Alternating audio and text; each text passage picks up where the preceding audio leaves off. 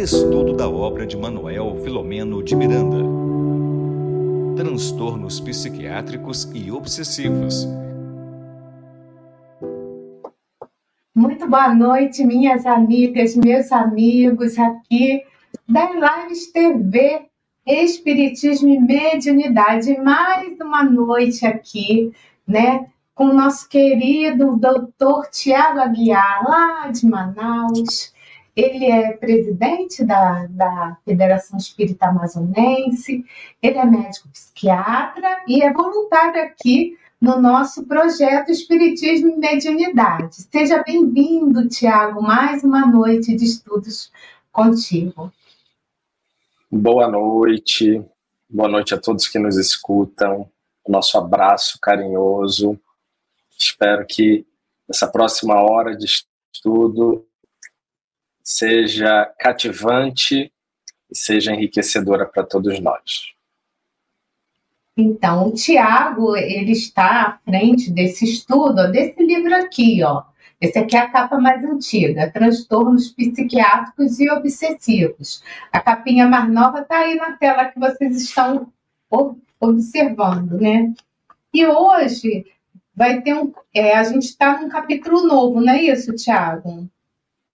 Correto. Então a gente vai entrar aqui. Hoje é a desencarnação de Anselmo. De Anselmo, é, mesmo. E a gente quer agradecer a você que está chegando aí agora, né? A querida Dirana, que assim está sempre conosco. A Dirana, olha só, lá de Tupéva, São Paulo. A Rita Vidal, lá de da Itália. E a Maria das Graças, de Maria das Graças também, aqui eu acho que é Itupeva, São Paulo também. Ela escreveu Tuverava, mas eu não, não conheço as o interior de São Paulo, mas é de São Paulo também. Essas moças estão sempre presentes nas nossas lives. Então, nossa gratidão, né? As pessoas estão entrando agora e nós também queremos agradecer aos nossos parceiros de transmissão que colaboram aí com o trabalho da divulgação da doutrina espírita. Mas para a gente não prender muito o Tiago, assim, para ele, para ele, a gente poder ouvir bastante, porque não sei se vocês concordam comigo, mas os estudos têm sido assim para lá de bom, né? São excelentes, eu tenho assim adorado, eu fico parado ouvindo assim e tem sido muito reflexivo para mim. Então, nossa gratidão a você, viu, Tiago? E a palavra é toda sua. Obrigado. Eu fico muito feliz de poder, de alguma forma, contribuir, não só com o canal, mas com as pessoas. E lembra que eu falei, né? Toda vez que eu falo, eu sou o primeiro a escutar o que eu digo, é meu dever pôr em prática. Então, mais uma vez, boa noite a todos. O meu nome é Tiago, sou um companheiro de trabalho do movimento espírita, um colega agora de estudo dessas mulheres maravilhosas aqui, a começar pela Regina, que sua camisa para me puxar para cá, viu, gente? Sempre falo isso. E da Dirana, da Rita, da Maria das Graças. Um abraço maravilhoso a todos. Bem, hoje então a gente tem é, um momento, um momento grave, o momento do desencarne, ou da desencarnação de Anselmo. E eu fui pegar, gente, é, o Anselmo durou conosco dois capítulos encarnado, viu? Então ele chega no capítulo 7 e com uma descrição interessante e está conosco aqui até o capítulo 9 encarnado quando acontece então a sua desencarnação. E uma coisa interessante desse capítulo que eu gostaria de trazer, e a gente tem discutido, na verdade, várias vezes, ou praticamente todas as semanas, a respeito disso, que é sobre a expiação, a provação. E já tivemos, assim, perguntas não é, nesse sentido, normalmente relacionadas a aspectos de doença e de saúde, mas a gente, nesse momento em que temos discutido e visto o caso do Anselmo, nós temos pensado, creio eu, bastante a respeito das situações, das injunções que o levaram, ou trouxeram, na verdade, até aqui. Essas injunções dolorosas em que ele se comprometeu gravemente com a lei divina e então nesse processo difícil de se reajustar ele vive não apenas uma encarnação mas vai viver algumas para então reparar aquilo que ele fez. E eu gostaria, na verdade, de começar hoje, é, antes também do primeiro parágrafo, lembrar para vocês uma descrição lá do capítulo 7, eu vou ler rapidinho, para a gente lembrar, assim, para a gente ter novamente fresco na memória, como é que é o Anselmo. Então, olha o que Manuel Filomeno nos fala. Ele disse assim, no capítulo 7: Chegou de ambulância um senhor ebetado, de cerca de 40 anos de idade, em deplorável quadro de desgaste orgânico. Então, esse é Anselmo. Esse é o primeiro, a primeira descrição, é o cartão de visitas dele. Ele chega na clínica de ambulância com a idade próxima dos 40 anos ou com a aparência de cerca de 40 anos, em deplorável estado de desgaste orgânico. Então, o texto, de uma forma geral, do capítulo 9 é um texto bastante descritivo, porque então ele vai relatar como é que se operou a desencarnação de Anselmo. Nesse primeiro momento, e eu vou pedir para a Regina colocar para gente, espelhar para gente o texto ele, Manuel Filomeno vai dizer: havia chegado o momento esperado quando o atormentado Anselmo deveria ser desalojado dos implementos carnais. Então, a primeira figura que aparece é Hermínio. E Hermínio, ou doutor Hermínio, no próximo parágrafo, também não sei se vocês recordam, ele apareceu poucas vezes, é um neurocirurgião. Então, é um médico neurocirurgião do Sanatório Esperança que vai então trabalhar nessa nesse desligamento de Anselmo. E o desligamento, se vocês bem lembram, vai envolver o aparelho cardiovascular, como está no próximo parágrafo, é, liberando diversos ateromas ao mesmo tempo. É, ainda nessa página, você também vê a respeito da, assim, do quadro deplorado orgânico que é fruto das, da absorção das contínuas doses de cocaína e outras substâncias destrutivas. Então, isso tudo mexe muito com o aparelho cardiovascular. Eu quero que, que a gente pinte o seguinte quadro. Quando nós estamos diante de alguém que é uma pessoa que sofre de dependência química e que usa cocaína e outras substâncias, então imagina que outras substâncias ele usa. São substâncias normalmente pesadas, não é? que são têm um alto poder é, de promover o vício, de promover a dependência. São substâncias entorpecentes, ilícitas, que funcionam mais ou menos assim. Quanto mais você usa, mais você tem vontade de usar. Eu comentei uma vez a respeito dos sistemas cerebrais de recompensa que fazem exatamente isso. Quando a gente come alguma coisa muito gostosa, a gente assim, puxa vida, eu quero comer isso de novo. Eu tenho um, um é, uma resposta positiva àquilo que eu consumi. Então eu quero de novo, eu quero outra vez. Eu me programo para ter novamente essa experiência. E da mesma forma, os sistemas de recompensa cerebrais têm esse tipo de relação com as substâncias ilícitas.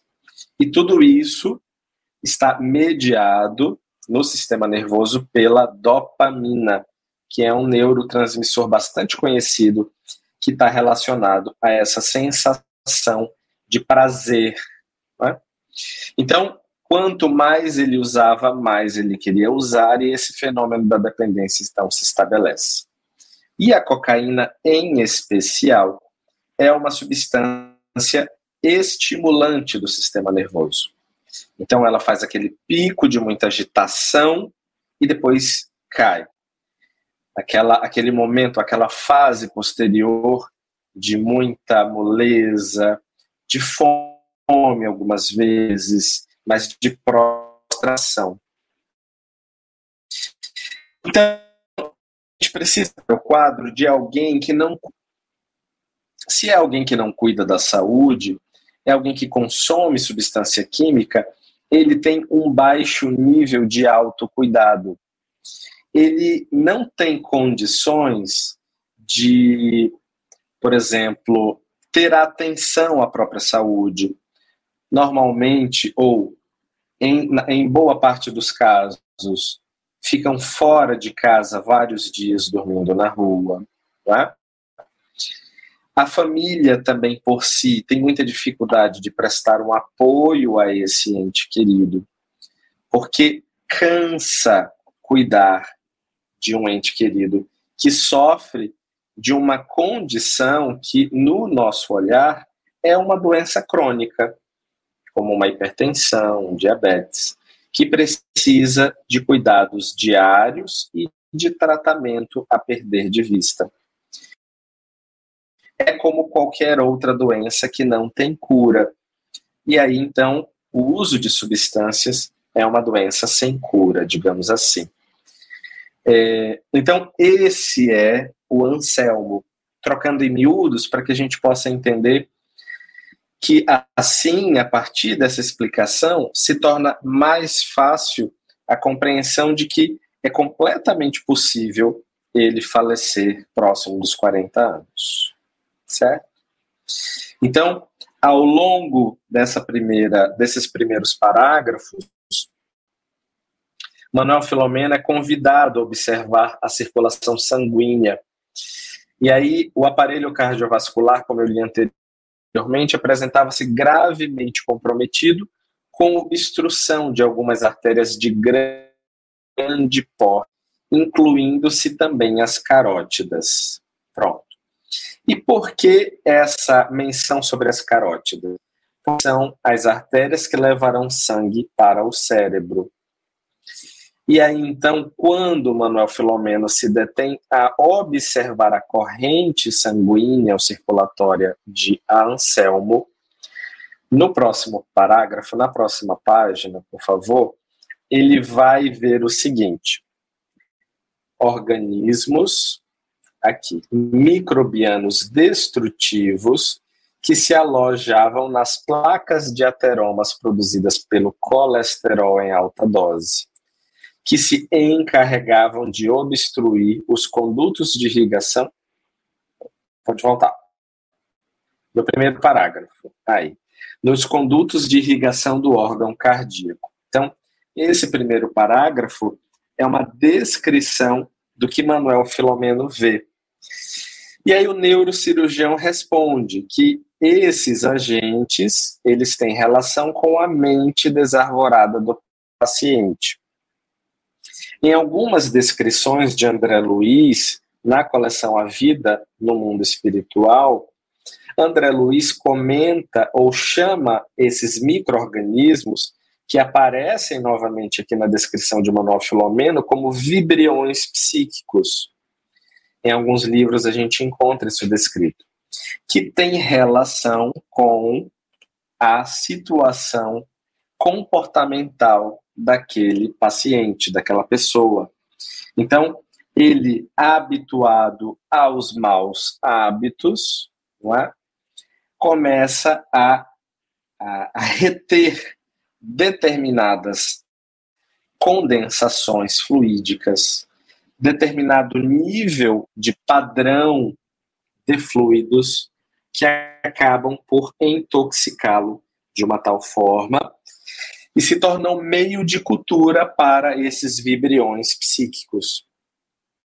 Então, o fenômeno da morte ele já começou há, há muito tempo, há alguns anos, a partir do momento em que o hábito do uso de substâncias se tornou é, diário, não é? crônico, ali na vida de Anselmo. Então, nesse momento, eles se preparam para atuar sobre essas placas de ateroma, que nada mais são que placas de gordura que se depositam nos vasos.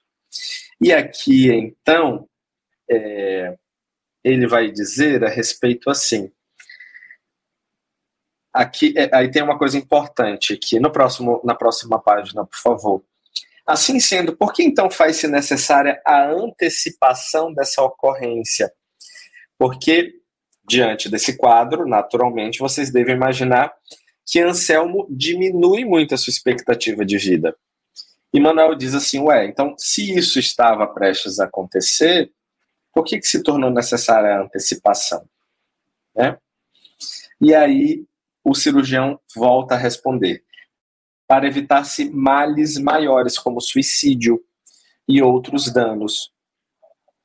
E isso é muito verdade.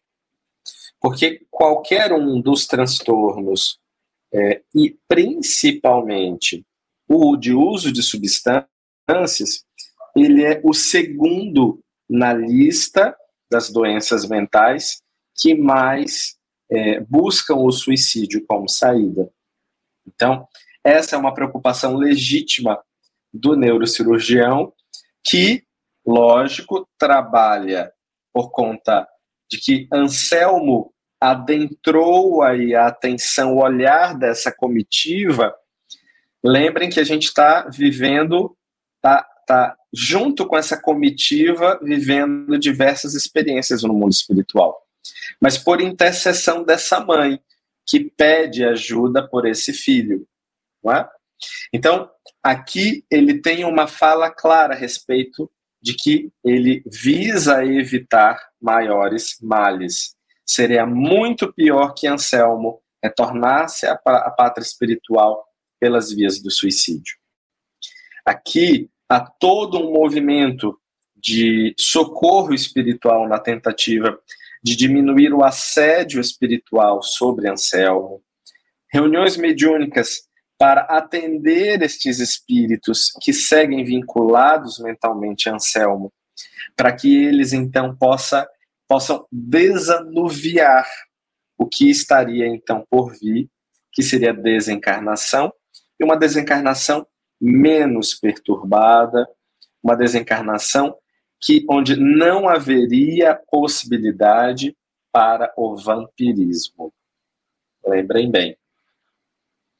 Então, é, o parágrafo seguinte ele fala assim: o nosso contributo é muito simples e de curta a, a duração, acelerando o deslocamento de algumas dessas placas e provocando a interrupção circulatória do sangue no cérebro, que redundará em uma paralisia irreversível.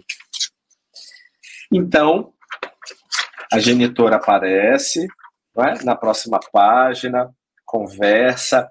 Percebam que há como essa genitora de Anselmo espíritos por nós que guardam essa mesma relação uma relação de tutela, uma relação de cuidado, uma relação de acompanhamento, em que as nossas vidas estão sob a responsabilidade desse espírito é, superior, protetor, desse espírito benfeitor. E há, naturalmente, que diversas relações, é, diversas situações e características que envolvem essas relações. Mas aqui a gente tem, num passado mais recente, uma mãe e um filho que continua ajudando este filho pelas razões que todos nós já vimos. Então, um delicado instrumento é utilizado, a espécie de um raio laser. Então, Manuel Filomeno traz para a gente assim uma, uma, um correlato no mundo físico, uma espécie de um raio laser que passou então pela região do pescoço. E aí alguns trombos foram é, como é que está aqui? Desprendidos alguns trombos alguns pedaços de ateroma quando sai quando solta da corrente sanguínea quando solta da parede do vaso esses ateromas, que são as placas de gordura, passam a se chamar trombos, porque aí ficam circulando pela corrente sanguínea. E aí o cérebro, que é um tecido extremamente sensível às alterações de oxigênio e de açúcar no sangue, e tem uma vascularização, né, um conjunto de vasos muito estreitinhos e pequenininhos, quando liberam esses trombos, então ele interrompe a circulação de sangue no cérebro e fez um AVC ou um AVE, um acidente vascular cerebral ou um derrame. Mas também fez no próximo parágrafo uma é, um infarto fulminante. Então, aí. Então, o músculo cardíaco sofreu um infarto fulminante. E o infarto fulminante é um acidente ou uma condição praticamente incompatível com a vida corpórea, porque exige rápido atendimento e, na grande maioria das vezes, não há solução. A taxa de mortalidade é muito alta, porque é uma interrupção brusca de sangue, de, de uma, uma, interrupção brusca da corrente sanguínea que vai impedir então que aquele tecido que também precisa de sangue, o coração bombeia o sangue para o corpo, mas também precisa de sangue para sobreviver. Então, ele está impedido de realizar as suas funções. E aí nós vamos ver que depois de um grito estridente, Anselmo tomba em um colapso. Ou seja, a gente está diante de uma descrição espiritual de uma morte, praticamente de uma morte súbita. Ele é recolocado no perispírito e vive estes últimos momentos de agonia da morte do corpo. A equipe, então, foi atendê-lo, mas ele, poucos minutos depois, estava já sem vida. E há uma movimentação de desencarnados ali, na próxima página.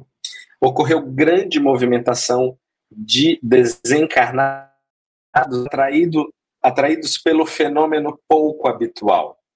Ou seja, ali os justiceiros, os espíritos obsessores, tentaram ainda mais uma vez explorar as energias de Anselmo, porque a vida dele também era um sem fim de exploração, de vampirismo dessas energias vitais.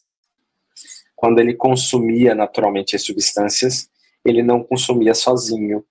Então, outros também consumiam, cheiravam, inalavam, fumavam junto com Anselmo. E aí, então, neste momento, a equipe espiritual diz: não, já sofreu o suficiente, já sofreu demais. E aí, então, deixa eu pegar aqui meus alfarrábios. Isso. E aí, então, a gente vai ver que houve essa intercessão e ela foi a responsável por isso. Pode voltar o parágrafo, a página, por favor, que eu vou ler esse próximo parágrafo aqui. As imantações defluentes da existência entre o perispírito e o corpo respondem pelas sensações que seguem o espírito no além-túmulo, produzindo dificuldade em sua libertação do jugo da matéria, mesmo quando em estado de decomposição, o que ocorre de imediato à morte orgânica. Então, é, a gente vai ver que o recém-desencarnado, na próxima página, por favor, Regina, recebe esse tratamento especial decorrente da interferência de sua mãe. Ela tinha méritos, ele não. Intercedeu pelo filho, facultou-lhe resgate, o impediu de sofrer logo é, no desencarne, após o, o pós-imediato desse desencarne, a ação de espíritos que iriam perturbá-lo ainda mais. O texto comenta que Anselmo sai do corpo extremamente perturbado e a mãe o abraça e ele mais sente do que ouve aquelas palavras e então é, passa a se acalmar e adormecer. E eu não sei se vocês chegaram a pensar sobre isso. Na próxima, na próxima página, é, aqui, aí mesmo. Eu queria ler, eu vou ler essas, esses dois parágrafos para a gente refletir e eu iniciar a discussão de, daquilo que eu estou pensando em dizer para vocês. Quero muito compartilhar isso com vocês, porque eu queria ouvir a impressão de vocês a respeito. A desencarnação de Anselmo, de forma alguma, o liberava dos resgates necessários à sua recuperação moral. Tratava-se de mais uma expressão da divina misericórdia, que não deseja a infelicidade dos maus, porém a sua recuperação.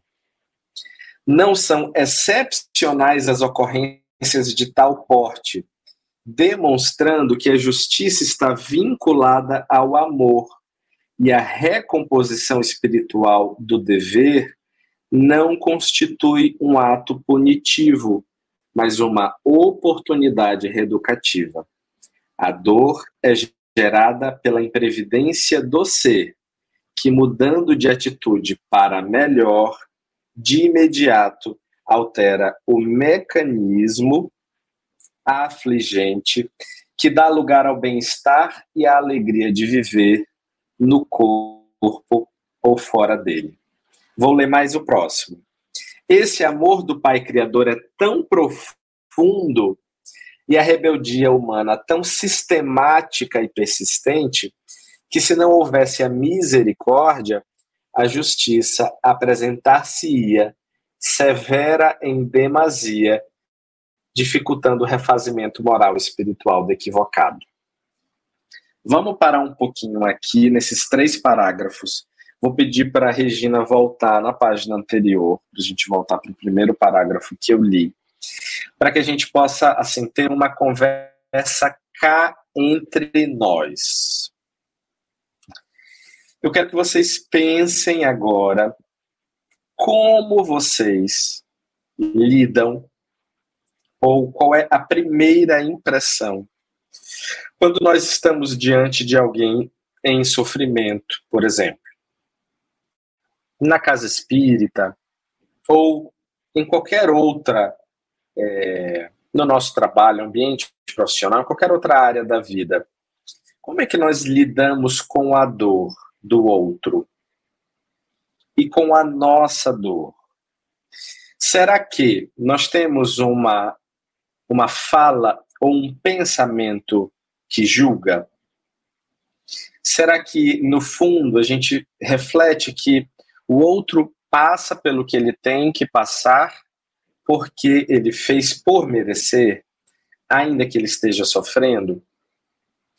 Será que a gente, ao perceber, ao constatar, ou ao estar evidente, por exemplo, o transtorno mental na vida de alguém quando nós observamos uma criança com autismo, alguém que tentou suicídio, ou uma pessoa com esquizofrenia, alguém que nós vemos nas nossas cidades completamente desorganizado, muitas vezes é, andando pelas ruas, sem nenhum tipo de cuidado, descalços, é?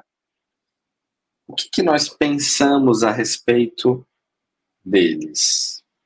E o que nós pensamos a respeito das nossas dores? Porque aqui nós estamos diante de uma reflexão que é central para o livro.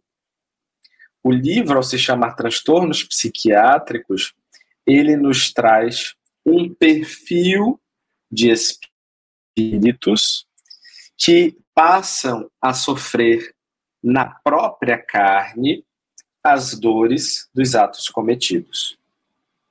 E como é para nós a experiência do contato com essas pessoas?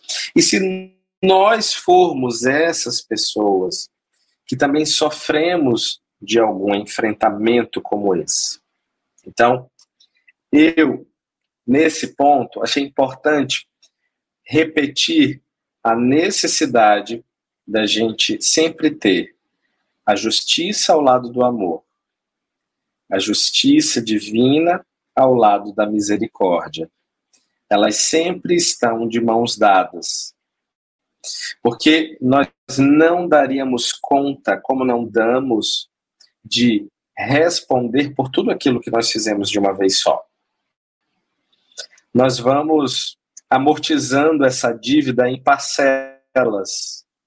E a cada reencarnação a gente se quita um pouquinho e se ajusta um pouquinho com a nossa própria consciência. É assim que funciona. Não porque nós merecemos, mas porque é o que nós podemos fazer. Você quer falar alguma coisa, Regina? Quero. Enquanto você falava e você perguntava aí para o público, eu lembrei do livro que você trouxe semana passada, né?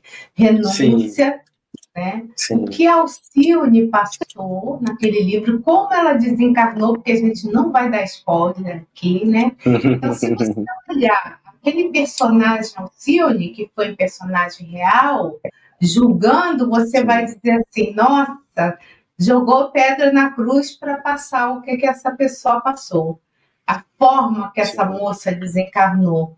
E, na verdade, não era nada disso, né? Ela estava ali Perfeito. em salto. Então, a gente precisa tomar muito cuidado com os julgamentos. Agora, é lógico que, junto com a necessidade do que ela tinha que passar ali, do que ela planejou, gente, ela planejou ajudar uma pessoa ponto. Sim. É lógico que também a gente vai ver como ela se comportava, né? Quais eram as atitudes dela e dá para perceber que é um ser né, mais nobre diante das dificuldades que ela viveu. Então, o julgamento é muito complicado, né? A gente nunca sabe por que, que o outro está passando Sim. pela dor. A maioria passa pela Sim. dor porque tem que estar tá resgatando né, o educandário da vida. Mas não dá para dizer que é, né? Era o que eu queria colocar. Correto. Realmente. Perfeito. E como o nosso telhado é de vidro, não é? eu trouxe o céu e o inferno para gente falar algumas coisinhas que eu acho assim fundamentais. Coisinhas, pelo amor de Deus, estou sendo até leviano. Preciosidades do céu e inferno, itens da primeira parte do capítulo 7, Código Penal das. Código. É, perdão, já me enrolei aqui. Código Penal da Vida Futura, isso mesmo. E eu trouxe alguns itens que é para gente olhar para o Anselmo. Não sei se vocês assistiram aquele filme Pat Adams. Para a gente olhar o caso do Anselmo além. Então, nós estamos vendo quatro dedos aqui, mas o que, que a gente vê além? O que, que tem além dessa primeira imagem que a gente vê? Tem a forma como nós nos relacionamos com a dor, a forma como nós nos relacionamos com a nossa dor, o nível de leniência, de conivência que nós temos conosco, ou de misericórdia, ou de respeito, ou de acolhimento, que naturalmente é o tanto que a gente tem também com o outro.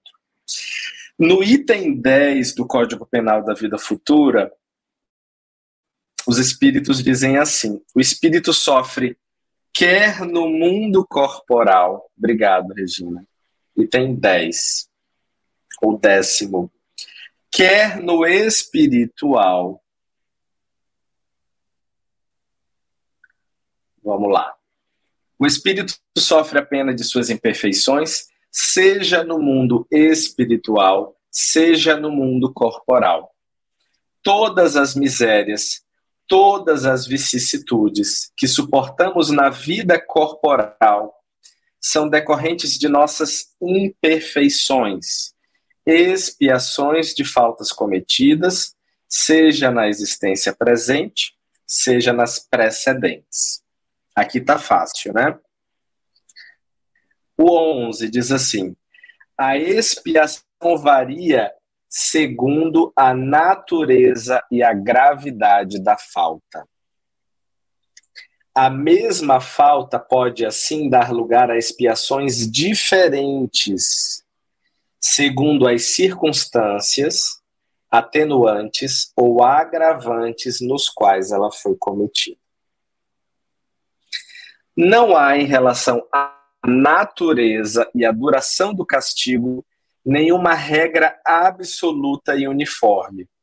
A única lei geral é que toda falta recebe sua punição e toda boa ação recebe sua recompensa segundo seu valor.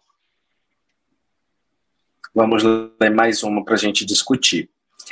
A duração do castigo, olha que coisa interessante está subordinada ao aperfeiçoamento do espírito culpado.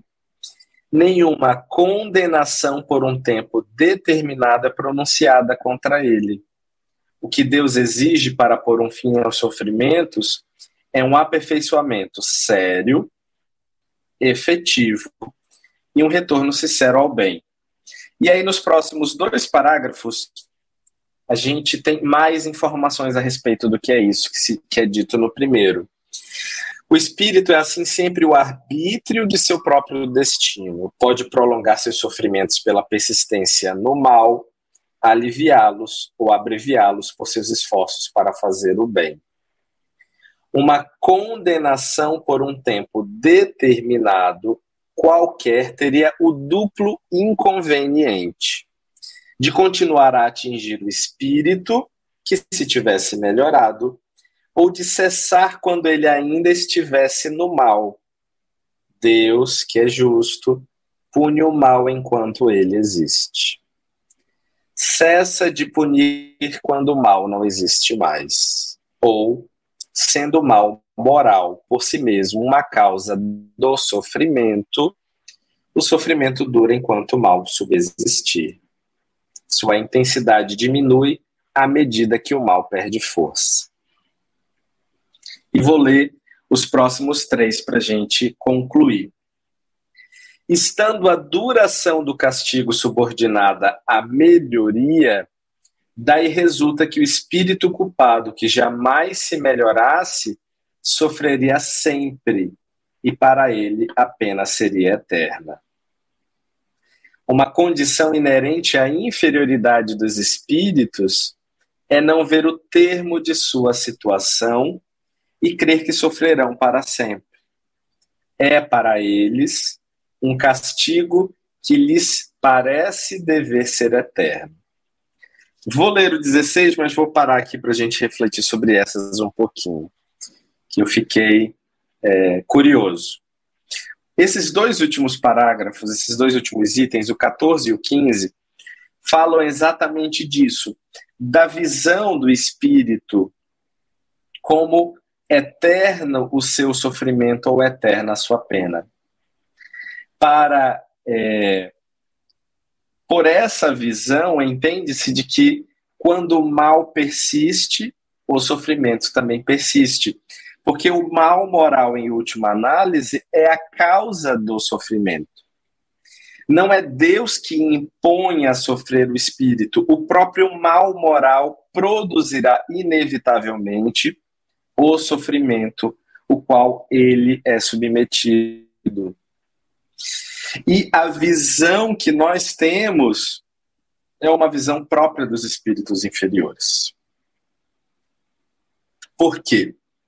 Porque quando nós vivemos o sofrimento, sem a lembrança da vida futura, sem o entendimento da vida futura, a gente esquece que ele terá um final, de que as experiências como um todo, de estar na Terra, encarnado ou fora dela, no plano espiritual, são sempre provisórias, são impermanentes. E este sofrimento, ele tem novas roupagens. Então, a cada mudança, muda-se também a perspectiva da pena ou da prova ou da expiação e naturalmente altera-se a, a, intensidade desse processo de sofrer. O espírito sofre sempre, seja no corpo ou fora dele, e vai sofrer porque há nele causas de sofrimento.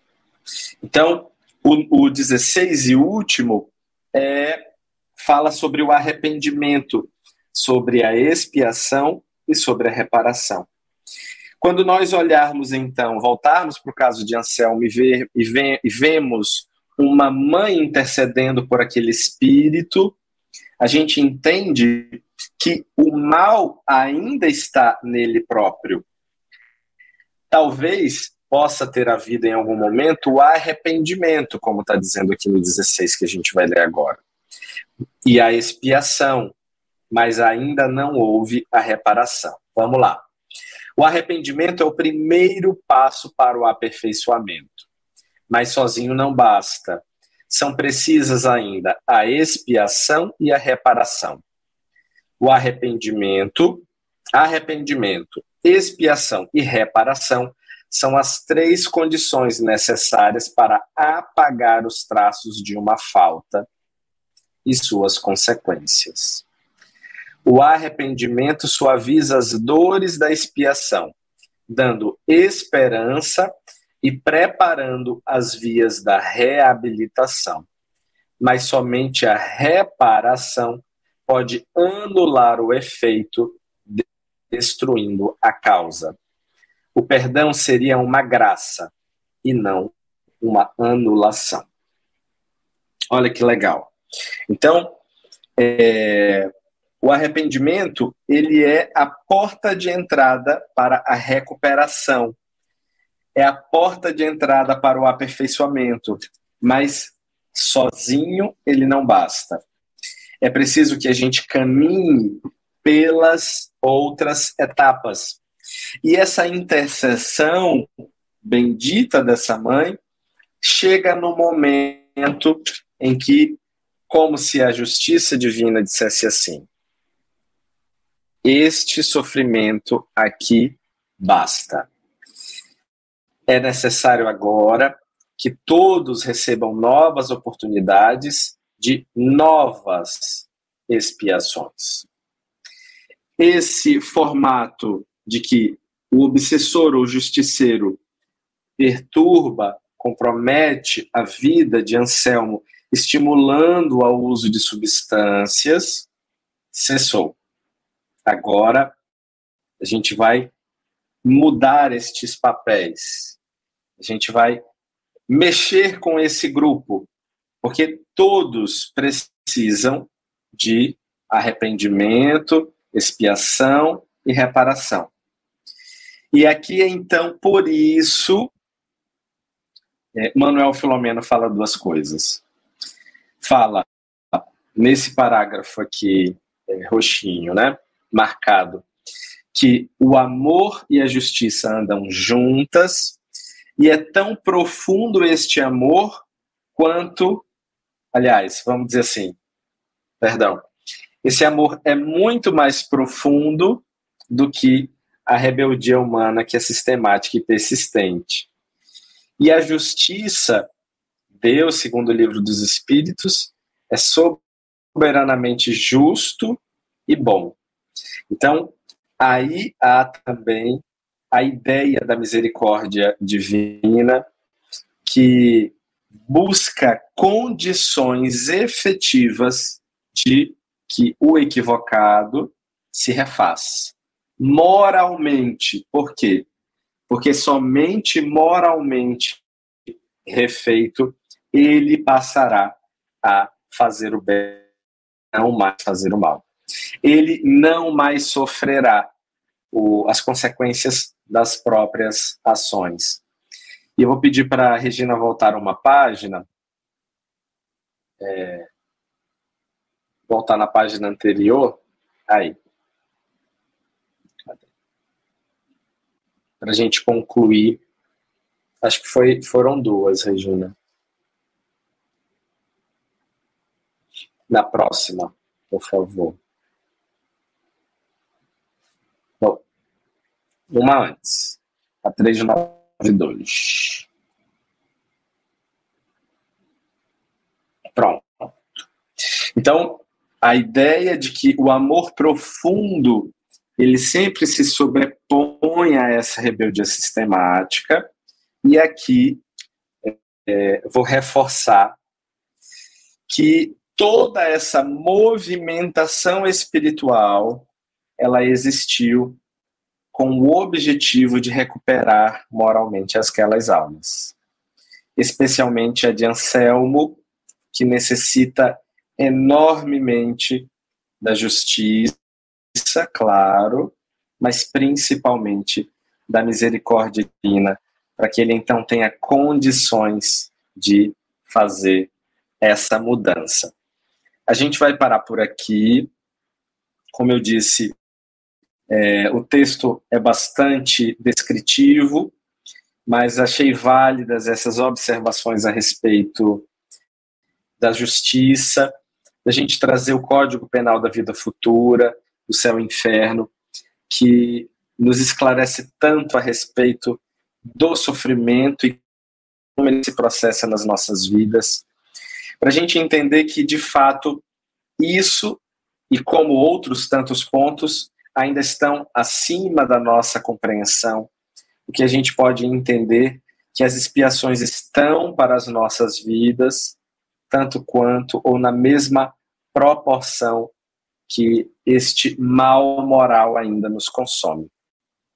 Vamos é, seguindo para o momento final da nossa live. Eu acho que não vi perguntas, mas acredito que tem algumas pontuações alguns comentários que valem alguma colocação. Momento de interação. Perguntas e respostas. É, a Denise, ela só diz que ela estava procurando, né, um, um, estudo dos obreiros de São Jerônimo e ela tem uma irmã esquizofrênica e acompanhou aí o estudo, mas que não estava vinculado à esquizofrenia, tá? A Maria das Graças, que está sempre com a gente também, Maria das Graças Alexandre, que é aqui de São Paulo, ela coloca que Jesus é bondoso e antecipou a morte de Anselmo, para não comprometer seu perispírito, seu espírito ainda mais, como também ele retarda a morte daquele que se propõe a fazer o bem. Ela está falando das moratórias também. Não sei se você quer fazer alguma colocação sobre as moratórias e sobre antecipação. É, a Dirana, ela coloca o seguinte, também aqui de São Paulo. Tiago, penso que até podemos ajudar, mas não podemos tomar as dores do outro, né? Quando você estava falando das dificuldades de cada um, né? Mas eu gosto sempre de lembrar da, do olhar assim empático, né? É, a Flaviane, ela fala o seguinte: ela não está podendo acompanhar ao vivo, mas ela continua o estudo. Flaviane, continue mesmo, né? Porque está gravado, também está em várias plataformas de áudio. Não vai faltar oportunidade de você estudar esse livro maravilhoso, né? E a Maria das Graças também dá fala pela, da gratidão dela pelo esclarecimento e que cabe a nós compreendermos e colocar esse estudo, esses esclarecimentos em nossas vidas. Apareceu a primeira pergunta aqui da Dirana. Tiago, pensando que a morte do corpo físico é desencarnação e desencarnação são processos diferentes, Anselmo desencarnou? Sim, Anselmo desencarnou. Houve todo um preparo espiritual para este momento. É, nós entendemos a morte do corpo físico como o último instante, o último processo. Inclusive, o espírito, é, no livro, descreve com uma palavra em latim, mortis. E nós utilizamos muito essa palavra com um jargão do meio. É, mas você vê que houve um processo até chegar esse momento, que naturalmente foi facilitado pelas próprios, pelos próprios hábitos de Anselmo. Anselmo antecipou o que viria a acontecer. É importante que se diga isso. E ali, então, o preparo espiritual para que é, isso acontecesse da melhor forma, através e graças à intercessão da mãe dele. Não temos mais perguntas, tchau.